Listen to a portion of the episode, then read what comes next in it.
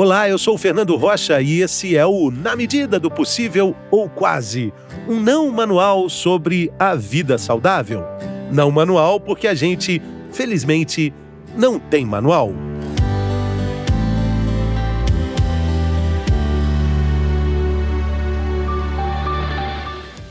Todo ano, quando o frio chega, começa a temporada das ites: sinusite, faringite, amidalite, bronquite, rinite. A família é grande? O programa dessa semana é especialmente dedicado a você que tem uma ou mais ites de estimação. Você que tem uma ite para chamar de sua. Vamos conversar com uma pneumologista e pediatra que trabalha em Curitiba, no Paraná, e que nessa época do ano, evidentemente por causa do clima da cidade, muito frio, tem muito trabalho trabalho, mas encontrou um tempinho para conversar com a gente. Seja bem-vinda, doutora Lorena Xavier Costa. Curitiba realmente sofre mais com as ites?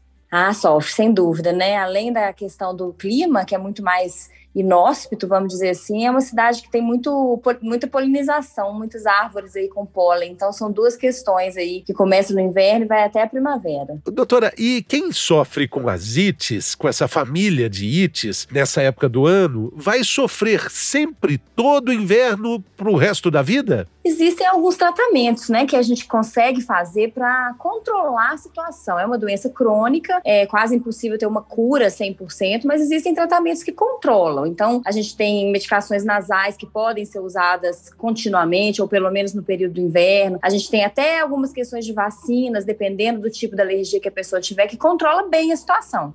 Então, não quer dizer que ela vai sofrer todo ano para sempre, mas é uma condição crônica, sim. Agora, esses remédios que são descongestionantes nasais, eles também correm, a gente corre o risco de usar e acabar ficando viciado neles. É, o descongestionante, ele só faz um efeito local imediato, né? Então ele dá aquele alívio, porque ele vai realmente descongestionar, mas como ele faz vasoconstrição do nariz, o efeito é muito rápido e quando volta, volta às vezes pior. Então fica aquela coisa que você tem que usar sempre, cada vez mais para sentir o alívio. Então não é a medicação correta e não é a medicação que a gente usa para tratamento a, a médio e longo prazo. Porque quando a gente fala de tratamento dessas famílias aí que eu falei na abertura, sinusite, faringite, amidalite, bronquite, bronquite, rinite. A gente entra numa seara de automedicação que acaba sendo, assim, muito perigosa, embora pareça muito ingênua, porque a gente compra esses remédios é, nem no balcão da farmácia, compra ali, naquela primeira fase ali dos remédios, né? Naquela prateleira que está mais ao alcance, né, doutora? Sim, é, isso é bem complicado mesmo. Primeiro que a automedicação não deveria ser feita nunca, né? E segundo que essas medicações, elas a gente corre um risco, em primeiro lugar, de não estar tá tratando adequadamente adequadamente e está piorando essa condição. Em segundo lugar, de ter algumas medicações mesmo que podem causar efeitos colaterais. Então, a gente tem muito, muitas dessas medicações com descongestionantes, como você falou, às vezes não só locais, mas também por via oral, que aí pode acelerar o batimento cardíaco. Então, para pessoas que têm algum problema, pode causar até, enfim, algum problema no coração, alguma coisa mais grave. Então, às vezes a gente acha que não tem nada no coração, né? E às vezes tem até crianças. Então, a gente tem que tomar bastante cuidado com essa automedicação com esses ditos os remédios para gripes e resfriados. É, e, e, que a gente compra literalmente igual bala, né? Porque tá ali, aliás, perto Exatamente. do lado das balas nas farmácias. Exatamente. Agora, a gente entra também em algumas questões que são crônicas, aí, como a doutora disse logo no início, e aí os antibióticos, que agora esses não. O antibiótico tem que ter receita. Mas o uso ao longo de muitos anos, indiscriminado dos, dos antibióticos, acaba favorecendo uma condição que a gente vive hoje com bactérias mais fortalecidas? Sim, então isso já é uma condição que acontece há muitos anos. A gente tem os antibióticos aí que a gente conhece e usa, e não tem muito antibiótico antibiótico novo sendo lançado no mercado. Então, é, se a gente usa com muita frequência, é, as bactérias vão é, é desenvolvendo uma resistência por eles. Então, a bactéria é muito inteligente, né? Ela usa, ela, ela, ela tem acesso àquele antibiótico, ela consegue desenvolver uma resistência no começo parcial, depois total. Então, a médio e longo prazo, o maior medo aí na área médica é esse, da gente não ter é, antibiótico que vai matar algumas ditas superbactérias. Então, isso é um controle rígido, por isso que de alguns anos para cá o antibiótico tem que ser vendido com receita, até uns anos atrás isso não acontecia, e que a gente tenta no meio médico o máximo possível prescrever essas medicações com bastante discernimento na hora que elas são realmente necessárias. Doutora, mas nem sempre sempre é possível ir ao médico. Às vezes por questões de tempo, às vezes até em muitos casos por questões é, de impossibilidade mesmo, até financeira, é, e até às vezes porque não é a minha rinite, essa é a minha sinusite. É, essas doenças elas acabam sendo é, subestimadas, especificamente a sinusite, por exemplo,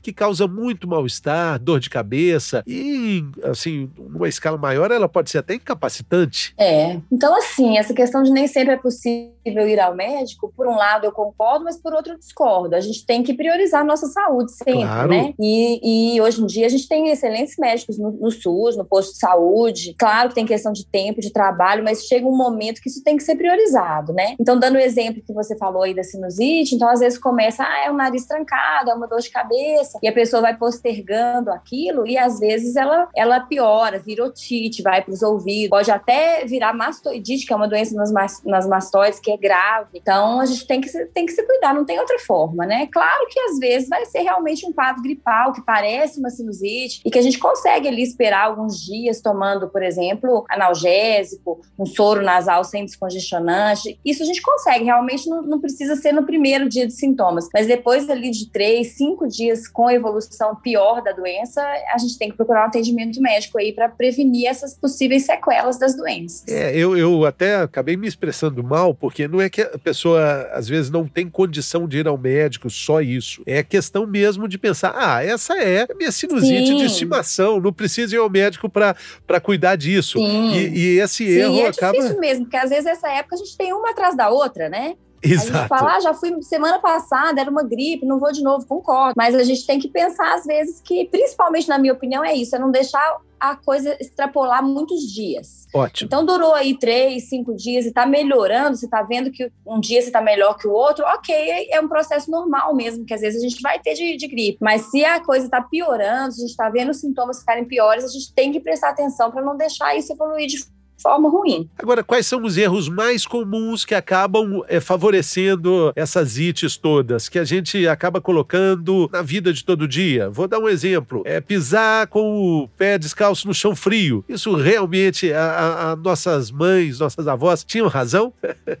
Então, assim, a questão do pisar com o pé frio, no, chão, no chão frio, com o pé descalço, não, não vai trazer para a gente vírus e bactérias, né? Não é uma coisa que vai fazer a bactéria entrar no nosso corpo, por exemplo. Mas, às vezes, a diferença de temperatura. Então, você está com o corpo quente, acordou, estava debaixo do cobertor, pisou no, no chão, no seu, chão do seu quarto, que às vezes é frio, essa diferença de temperatura pode sim, momentaneamente, trazer um desconforto nasal, por exemplo, né? E isso é muito individual. Tem gente que sente isso mais, tem gente que menos, mas não vai ser a causa de uma doença em si. É, o que é mais, o que causa mais a doença é vírus e bactéria, e a gente vai ter essa, mesmo as rinites, né, as alergias também, a gente vai ter quando a gente tiver contato com esse agente. Então, o vírus, a bactéria ou a coisa que a gente tem alergia alergia, o alérgeno que a gente chama. Então, o que, acontece nessa época do ano? A gente costuma sentir frio, costuma deixar o ambiente fechado, pouco arejado. Então, tanto os alérgenos, os ácaros, por exemplo, os fungos, que são os alérgenos mais comuns, eles se depositam mais no nosso quarto, na nossa casa, nas roupas, né? E os vírus de pessoa para pessoa, bactérias, vão ficando ali mais parados e assim eles conseguem é, chegar mais até a gente. Então, o que a gente tem que fazer, em primeiro lugar, é manter os ambientes ventilados, manter a, os cômodos ventilados e limpos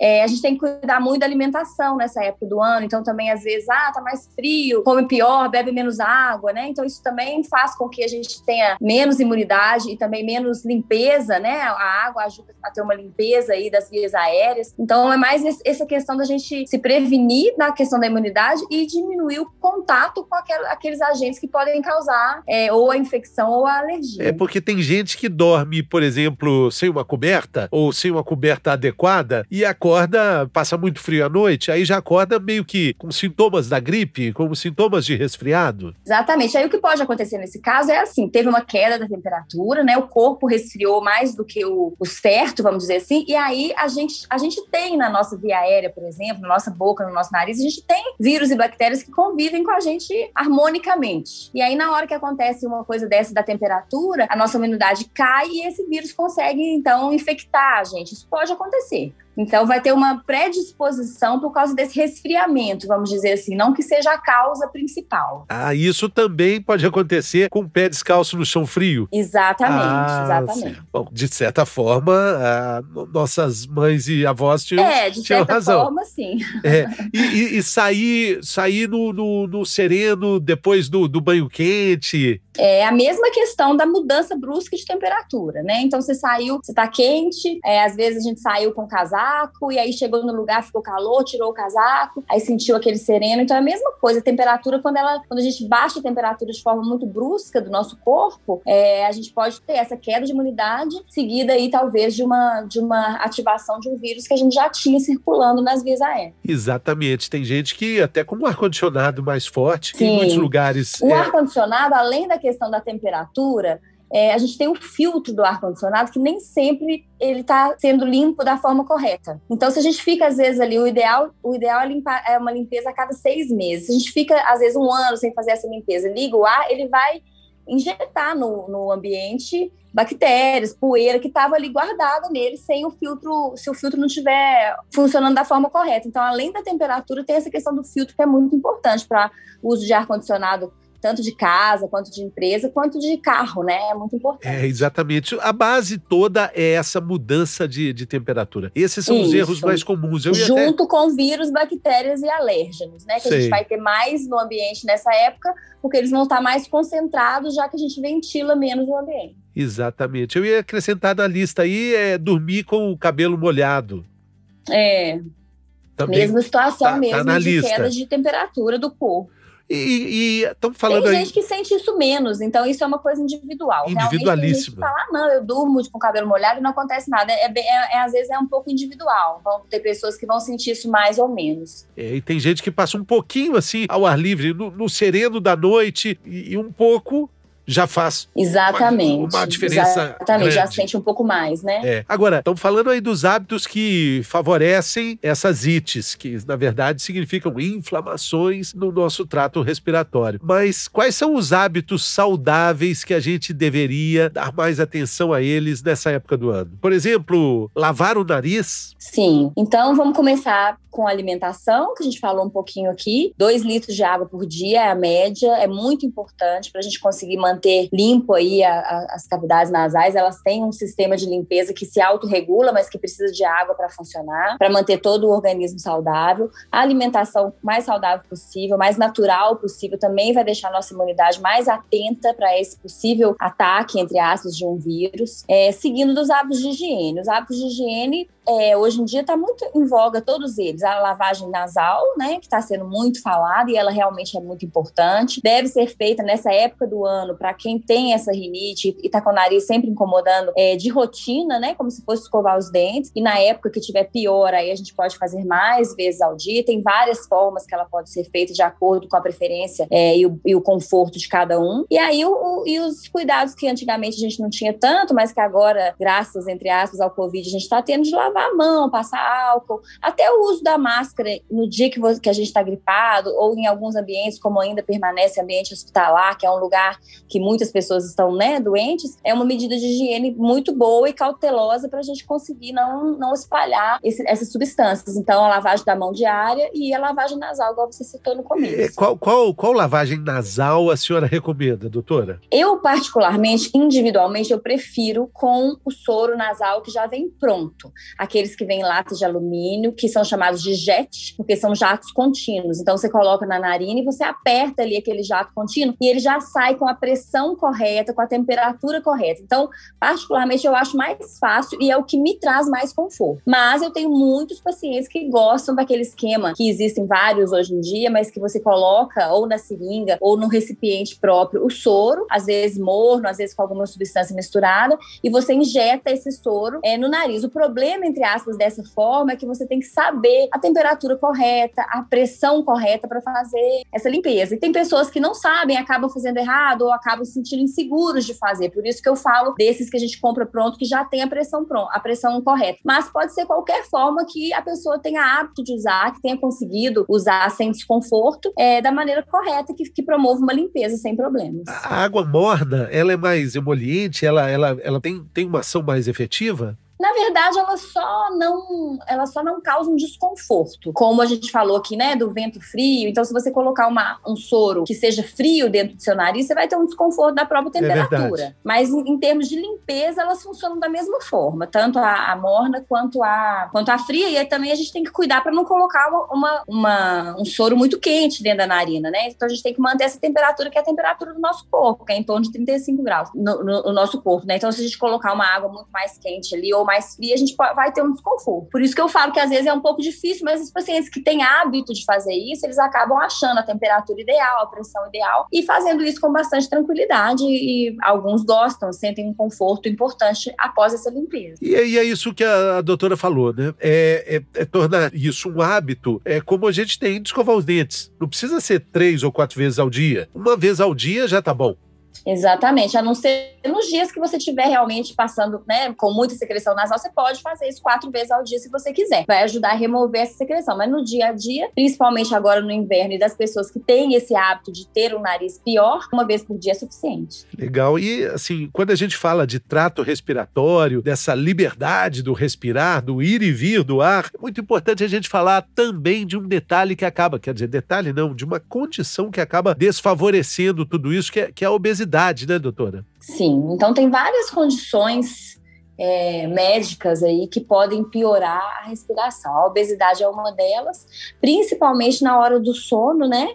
Quando o, o paciente mais obeso deita para dormir e, e, todo esse peso acaba é, prejudicando ali, obstruindo a via aérea e costuma ter a apneia do sono. Às vezes nem sempre o paciente é obeso para ter a apneia do sono. E isso também dificulta muito, porque são períodos ali sem respirar e aí faz com, causam vários outros problemas. Um deles pode ser aí as, as, as ites, mas vários outros problemas, às vezes de pressão, é, neurológicos, enfim.